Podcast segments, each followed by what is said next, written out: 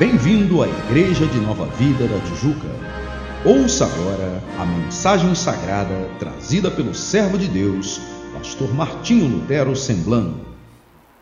Certa vez, um comentarista, ele numa entrevista com um certo jogador, ele falou assim: "Não, eu treinei muito. Esse jogo não vai ser difícil. Eu treinei muito e estou muito preparado e vai ser fácil nós ganharmos daquela equipe. Só que ele tinha um problema. Ele treinou muito. Mas o adversário também treinou muito. E pelo resultado daquele jogo, observou-se que o adversário treinou mais do que ele. Então o que acontece? Qual o conflito em cena? Nem todo o nosso projeto, nem todo o nosso projeto, nossas perspectivas, nossa experiência, e todo cabedal de circunstâncias que arvoramos ter para a execução de um projeto, eles vão para frente por quê? Porque também outros, e aí nós incluímos a questão espiritual, Satanás, que anda ao nosso redor, também tem seus meios e ações para nos desanimar. Quero falar então a respeito de foco. Foco é fundamental. O foco é fundamental para alcançarmos qualquer coisa. Porque vivemos numa época e somos de uma geração, ou convivemos com os que são desta geração, em que nós temos muitas distrações. Antigamente, as pessoas se reuniam à mesa, as famílias se reuniam à mesa e conversavam. Com o advento da televisão, então tinha, além dos, da mesa, a televisão, e conforme o programa, alguns ficavam na televisão e outros na mesa depois com o advento da internet e agora com a internet portátil. É possível que ninguém mais sente a mesa porque cada um fica vendo a sua mensagem. É possível que você faça uma viagem longa e ninguém converse na viagem porque cada um está lendo, vendo, enfim, se distraindo com algo. A sala de aula, antigamente você ouvia o professor e hoje você tem as concorrências, o professor fala e você vai consultando mil outras coisas. E até mesmo nos cultos.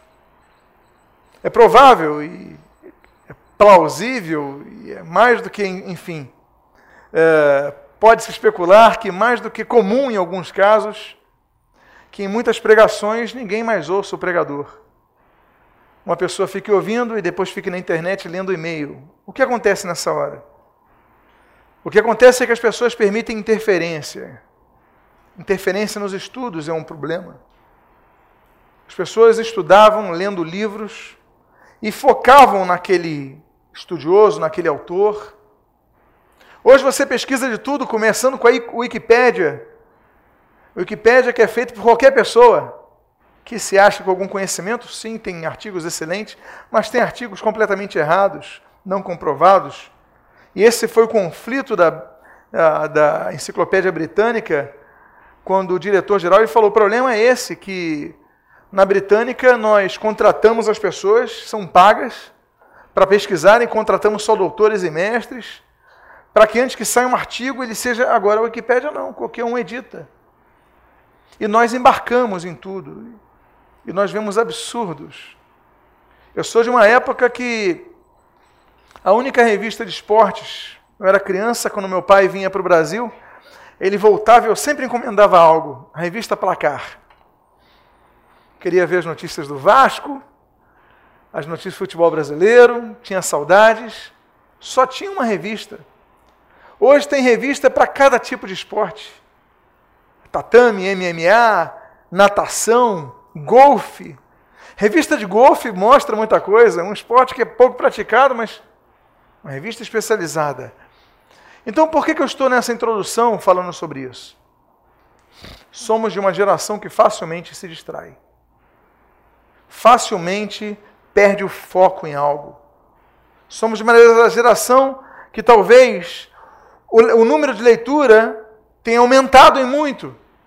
Porque você lê, você se comunica para escrever, você tem que ler. Mas o conhecimento está mais geral porém menos profundo. Está menos você tem um conhecimento genérico de tudo, mas muito ralo em relação à profundidade de algumas coisas. Por quê? Porque nós lemos de tudo, isso não é um problema, isso é bom. O problema é quando nós perdemos o foco.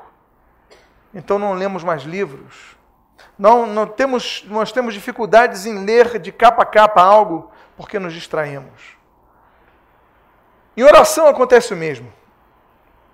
Se nós começarmos a levar para a vida espiritual, nós que somos muito práticos, muitas vezes nós começamos a orar sobre algo e alguns minutos depois nos esquecemos até do que começamos a orar.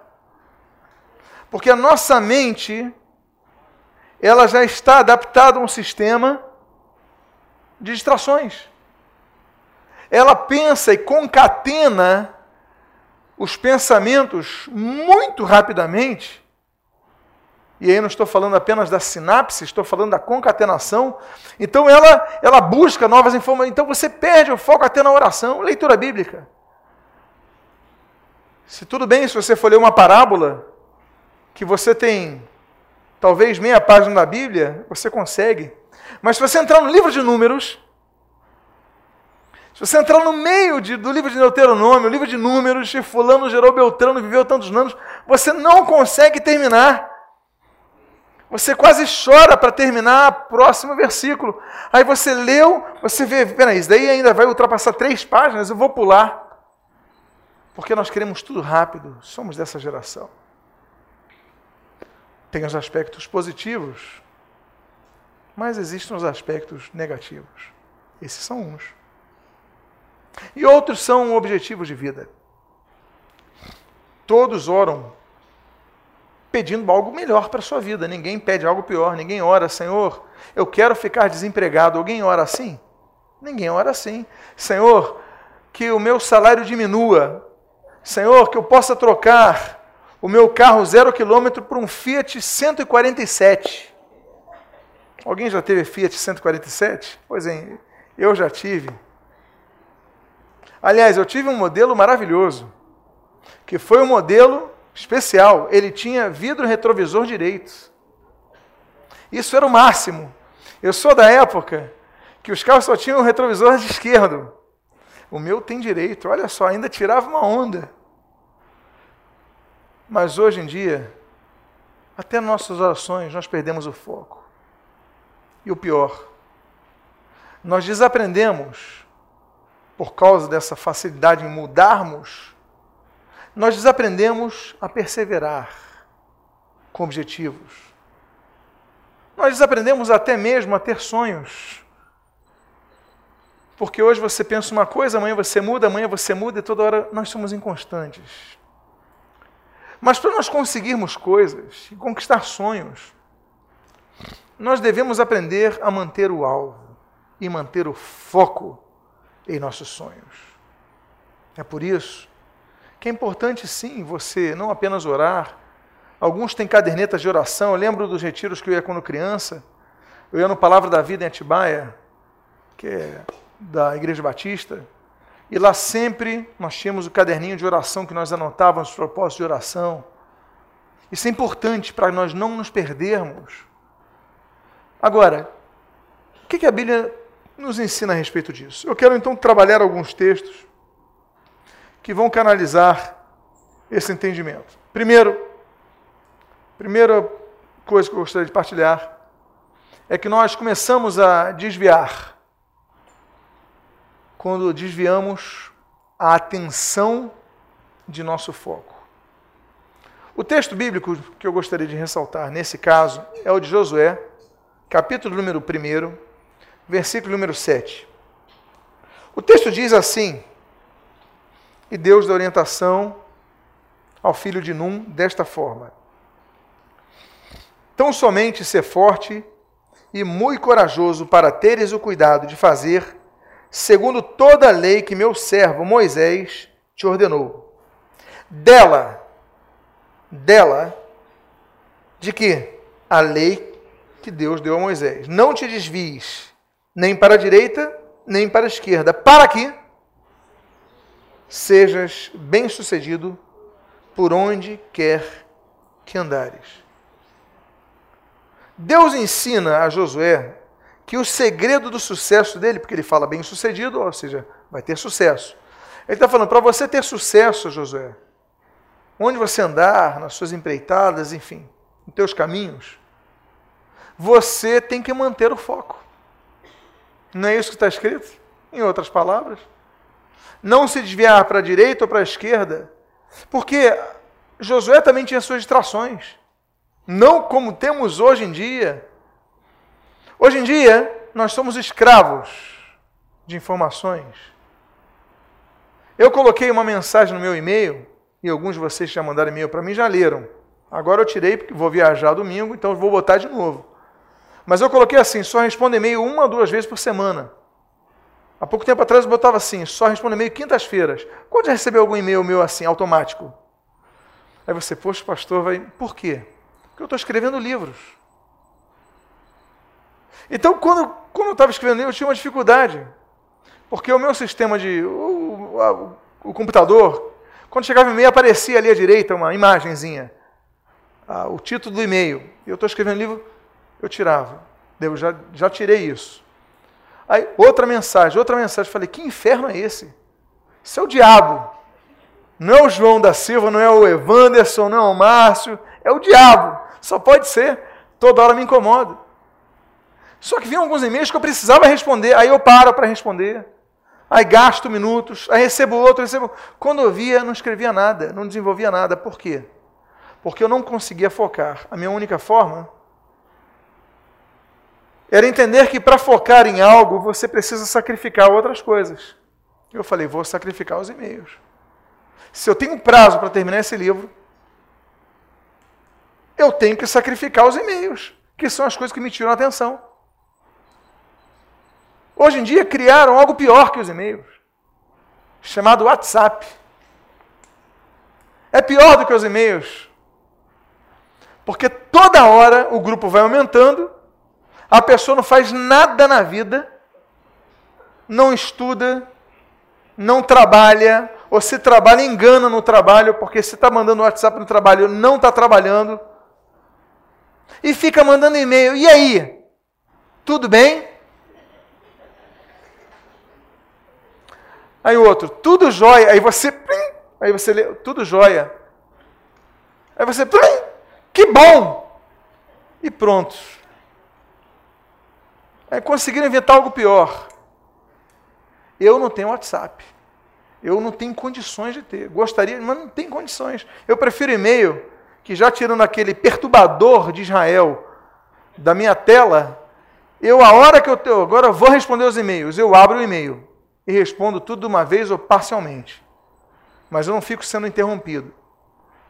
Deus está falando para Josué, pode voltar o texto, pode voltar. Deus está falando para Josué o seguinte: Josué, cuidado com as distrações, Josué.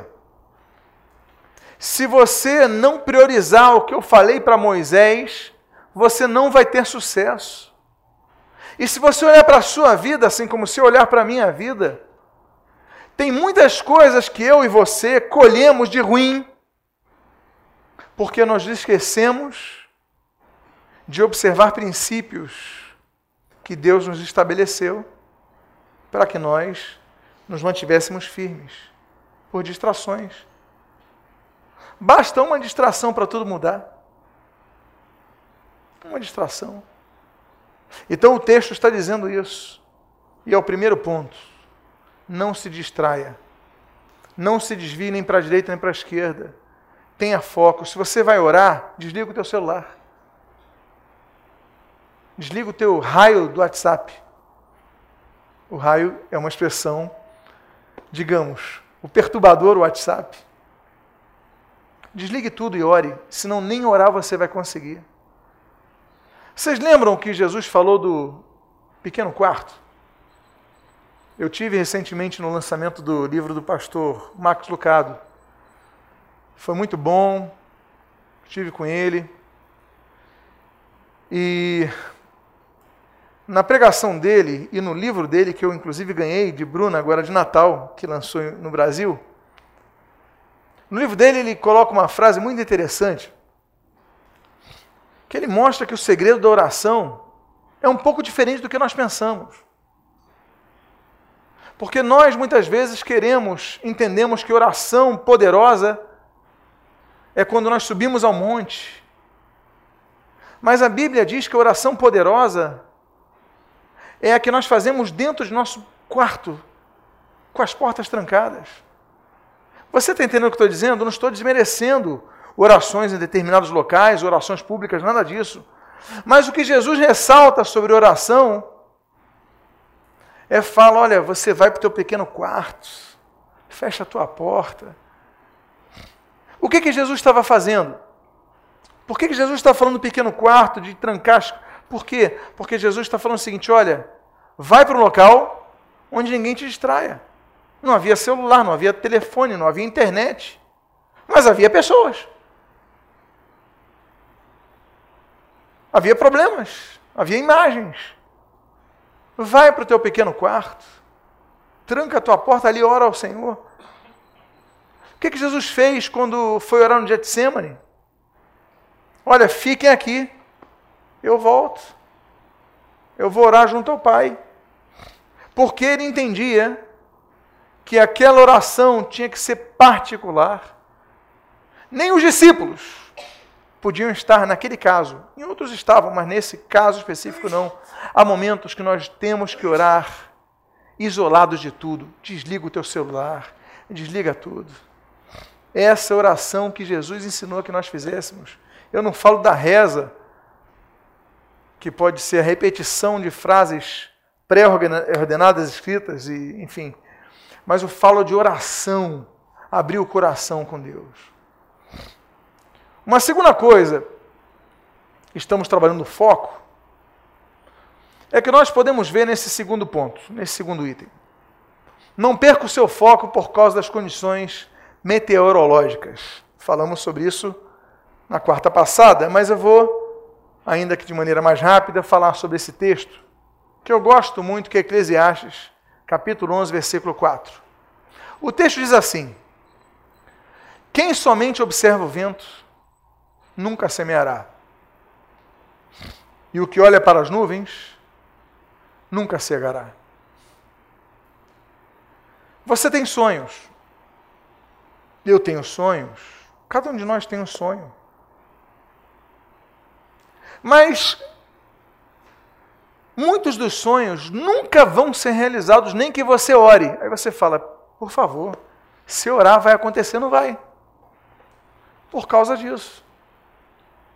Porque há pessoas que oram, mas ficam aguardando o tempo que entendem ser o ideal para agir. Então, eu vou procurar um emprego depois que eu fizer uma coisa. Depois que eu. Não, eu vou. É aquele caso do, do, do, dos namorados. Não, a gente só casa depois que os dois se formarem.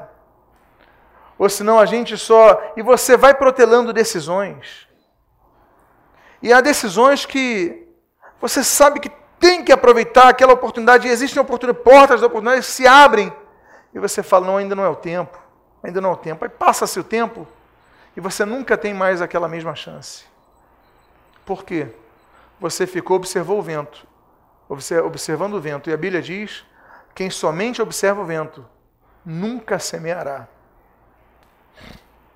Não, vou aprender a dirigir depois que eu me casar. Não, vou aprender a dirigir depois que eu tiver filho. Não, vou aprender a dirigir depois que meus filhos se formarem. Não, depois vou aprender a dirigir depois que eu tiver netos. Não, vou aprender a dirigir e você morre sem aprender a dirigir.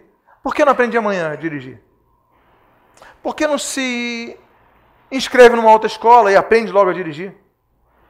Você fica olhando o tempo, esperando o tempo, mas você tem que entender que outras pessoas que conseguiram suas metas, elas não aguardaram as nuvens estarem propícias para semear. Devemos semear em todo o tempo. Devemos lançar o pão sobre as águas.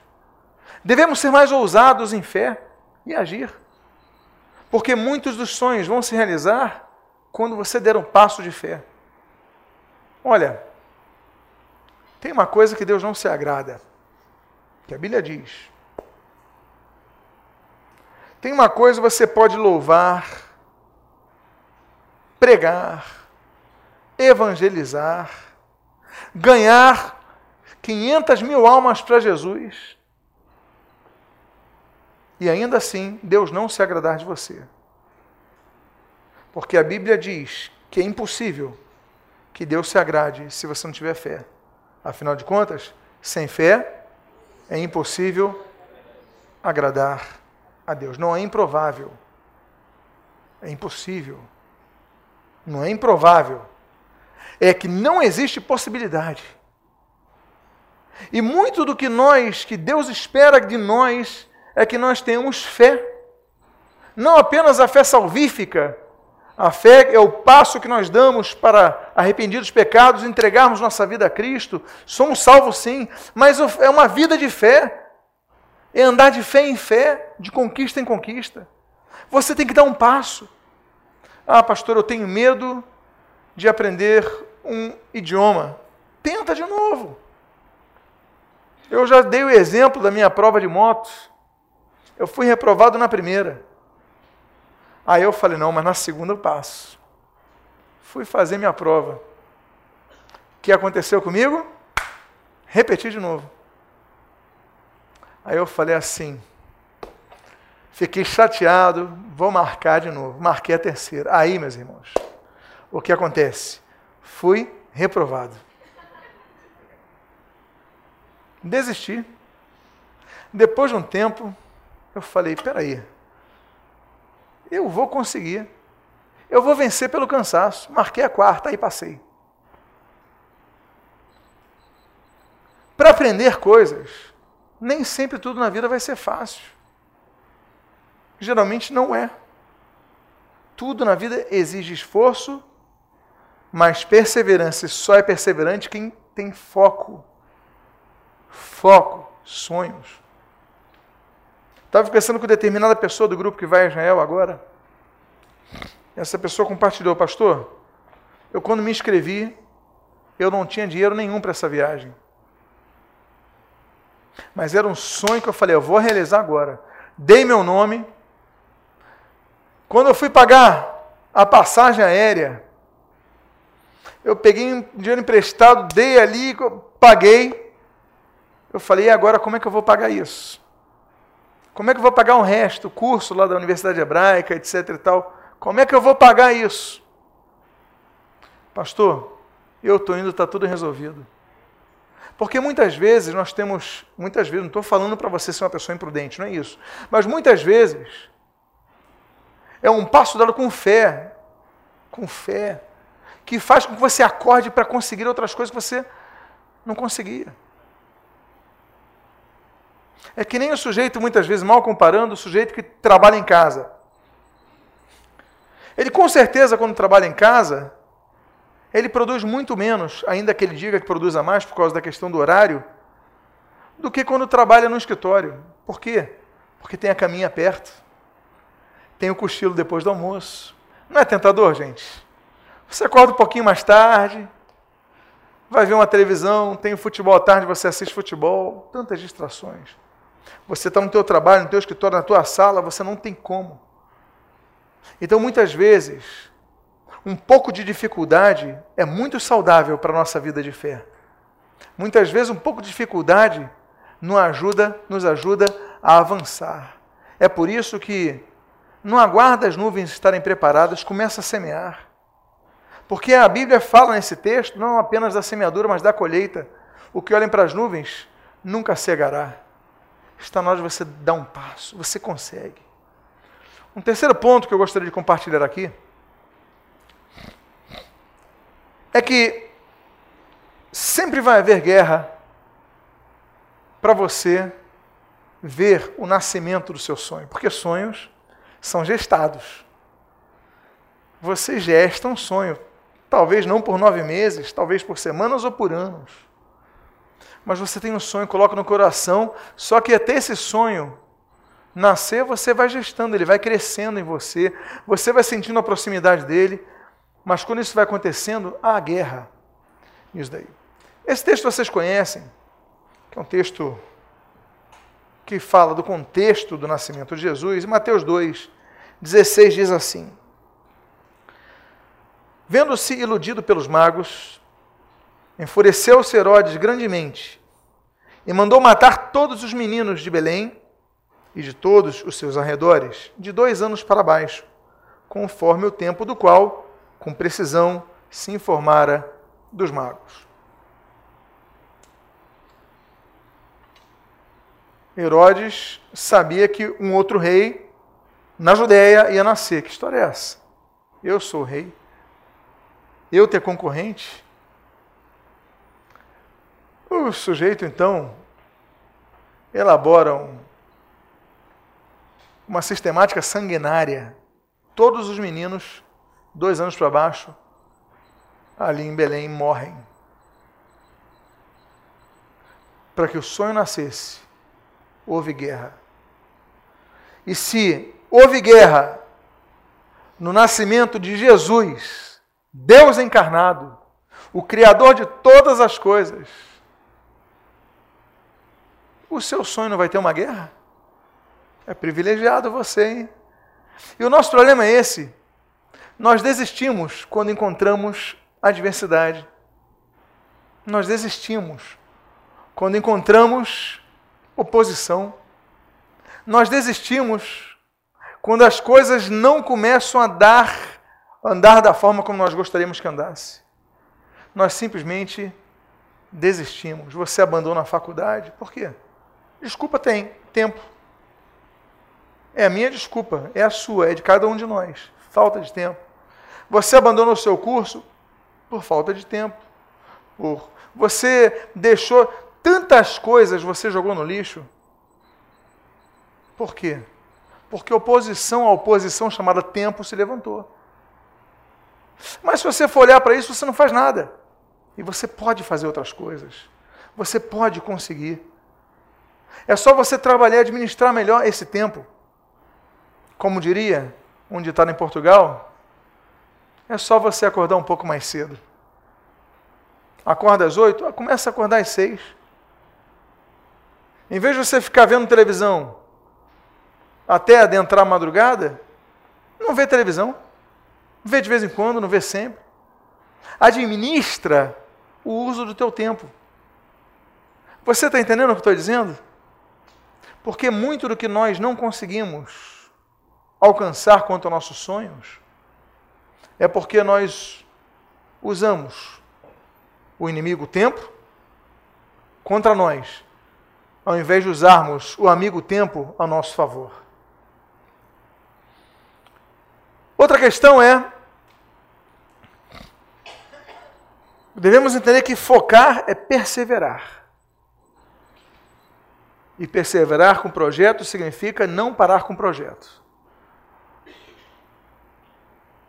O Salmo 126, versículo 6, nós lemos assim: os que com lágrimas semeiam, com júbilo ceifarão. E olha que expressão, eu mencionei isso no outro dia. Quem sai andando e andando e e chorando enquanto semeia, voltará com júbilo, trazendo seus feixes. É uma incoerência quanto à, à lógica comum. Porque nós entendemos o seguinte: eu estou andando, acontece algo de ruim, acontece algo que a minha tendência, a sua tendência, a nossa tendência é parar de buscar. A gente chora, a gente desiste, a gente para com o nosso projeto. Mas o segredo desse texto, quanto ao sucesso da empreitada, o sucesso tão grande que a Bíblia diz, voltar não apenas com feixes, feixes de trigo, mas voltar com júbilo também, com grande alegria. O segredo não é andar. Porque andar todos nós andamos, começar um projeto todos nós começamos. O segredo é qual? Ainda que nós tenhamos situações que nos façam chorar, ainda que venha dor, enfermidade, contratempos, crises, ainda assim você continua andando. Ainda que esteja chorando, você continua andando, porque só assim, diz o texto, você voltará com júbilo, trazendo os feixes. O segredo não é andar, o segredo é não parar. Porque andar todos andam. O problema é que todos ou muitos param. Eu fiquei desempregado. E daí? Teu sonho vai acontecer. Luta, continua lutando. Você vai conseguir outro emprego. Ah, eu fiquei enfermo. Vai ser curado. Vai te segurar um, dois dias, mas você vai desistir de um projeto de vida. Você vai conseguir. Não desanima. Porque chorar é o que todos fazemos. Jesus chorou. Não é o que diz a Bíblia? Todos choramos. O importante é não desistir, porque Jesus chorou. Mas ele parou em sua missão? Jesus chora. Jesus chora. Mas ele continua. E o Getsemane? Que o choro foi tão intenso que a Bíblia diz que saía sangue. Chorou sangue. Mas ele desistiu da cruz? Não. Não há problema nenhum em chorarmos. O problema é nós pararmos por causa do nosso choro. Ainda que você chore, prossiga. Diga para a pessoa que está ao seu lado: ainda que você venha chorar, não deixe de prosseguir.